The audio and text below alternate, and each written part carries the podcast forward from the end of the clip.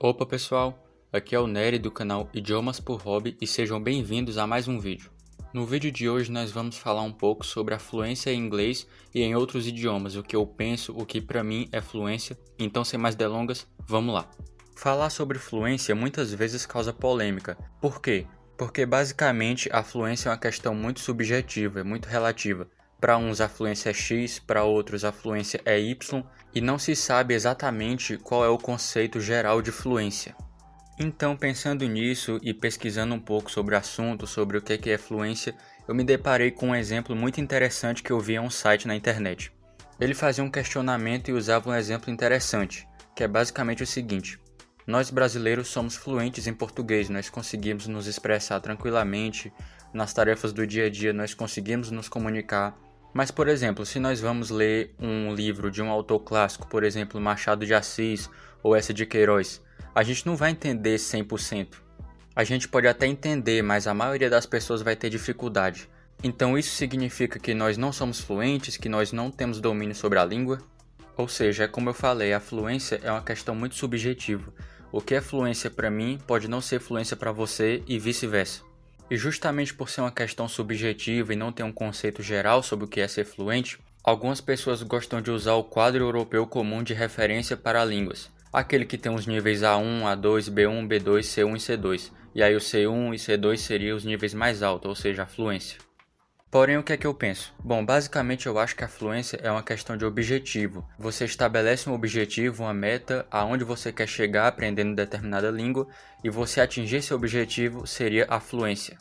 Agora, claro, como eu falei, é uma questão subjetiva. Às vezes o seu objetivo é menor do que outra pessoa, então para você você já vai ter sido fluente ao atingir aquele objetivo, mas para outra pessoa você ainda não vai ser. E é basicamente assim, como eu falei, não existe uma regra geral do que é ser fluente.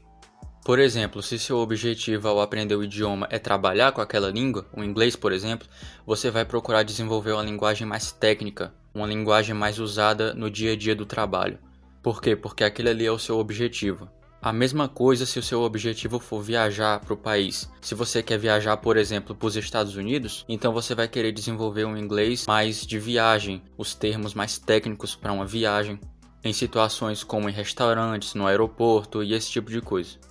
Ou então, se o seu objetivo é ir para o país e morar lá para sempre ou por muito tempo, então você já vai procurar desenvolver um inglês mais informal, aprender expressões, gírias, porque você vai estar basicamente submerso na língua. Ou então, se você quer aprender só para se comunicar com pessoas na internet, então talvez não precise tanto dessa profundidade, você basicamente vai querer conseguir se comunicar e conseguir falar o que você está pensando e entender o que a pessoa está te dizendo. Como eu disse no meu primeiro vídeo, eu não estudo inglês porque eu preciso necessariamente para trabalhar ou eu moro lá no país. Não, eu moro no Brasil, então não preciso ter esse inglês do dia a dia. Eu procuro aprender inglês mais para comunicar com as pessoas pela internet, para consumir conteúdos que eu gosto em outros idiomas com mais profundidade. E também, como o próprio nome do canal sugere, porque é um hobby para mim estudar línguas, estudar inglês e italiano. E é por isso que eu não me cobro tanto em aprender determinada linguagem, uma linguagem muito informal ou muito técnica. Atualmente eu prefiro me preocupar em desenvolver um nível de inglês em que eu consiga me comunicar tranquilamente e que a pessoa me entenda. E não apenas me entenda, mas eu também entenda ela, o que a pessoa está querendo dizer.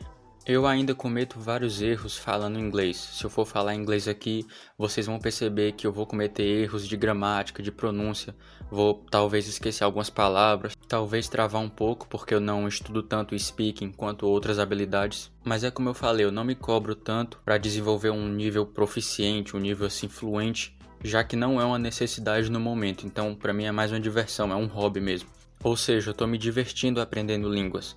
Eu prefiro isso em dedicar meu tempo em melhorar o que eu já sei e aumentar minhas skills na língua do que em desenvolver um inglês impecável. Como eu já falei antes aqui, eu ainda não sou poliglota. Então aqui é de estudante para estudante. Todo mundo aqui está estudando línguas, então tá todo mundo aprendendo. E eu procuro passar para vocês aqui o que eu já sei, os meus conhecimentos na língua, mas eu sei que eu também tenho muito a aprender assim como vocês. Se você for ver, por exemplo, os vídeos em português do Steve Kaufman, você vai ver que ele comete muitos erros de português, de vocabulário, de pronúncia. Às vezes mistura com italiano, às vezes mistura com espanhol, mas a gente consegue entender o que ele está falando, e é isso que importa. ele consegue comunicar aquilo que ele está pensando na nossa língua. E o cara é simplesmente uma das maiores referências no aprendizado de idiomas no mundo inteiro atualmente. Então eu acredito que para você ser fluente em inglês, falar inglês fluentemente, conseguir se comunicar bem, é você definir o seu objetivo na língua.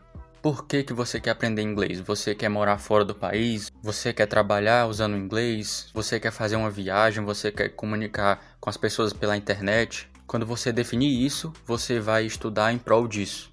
E assim eu acho que fica muito melhor, muito mais fácil. E você não se cobra tanto para, ah, meu Deus, eu preciso atingir um nível impecável em inglês. Então agora eu queria saber de vocês. Para você, o que é fluência? O que é ser fluente no idioma? Por que, que você estuda línguas? E se quiser, deixa aqui embaixo também o seu nível. Se vocês gostaram, por favor, se inscrevam e deixa o like porque isso ajuda o canal e você recebe outros conteúdos como esse. Um forte abraço a todos e até a próxima.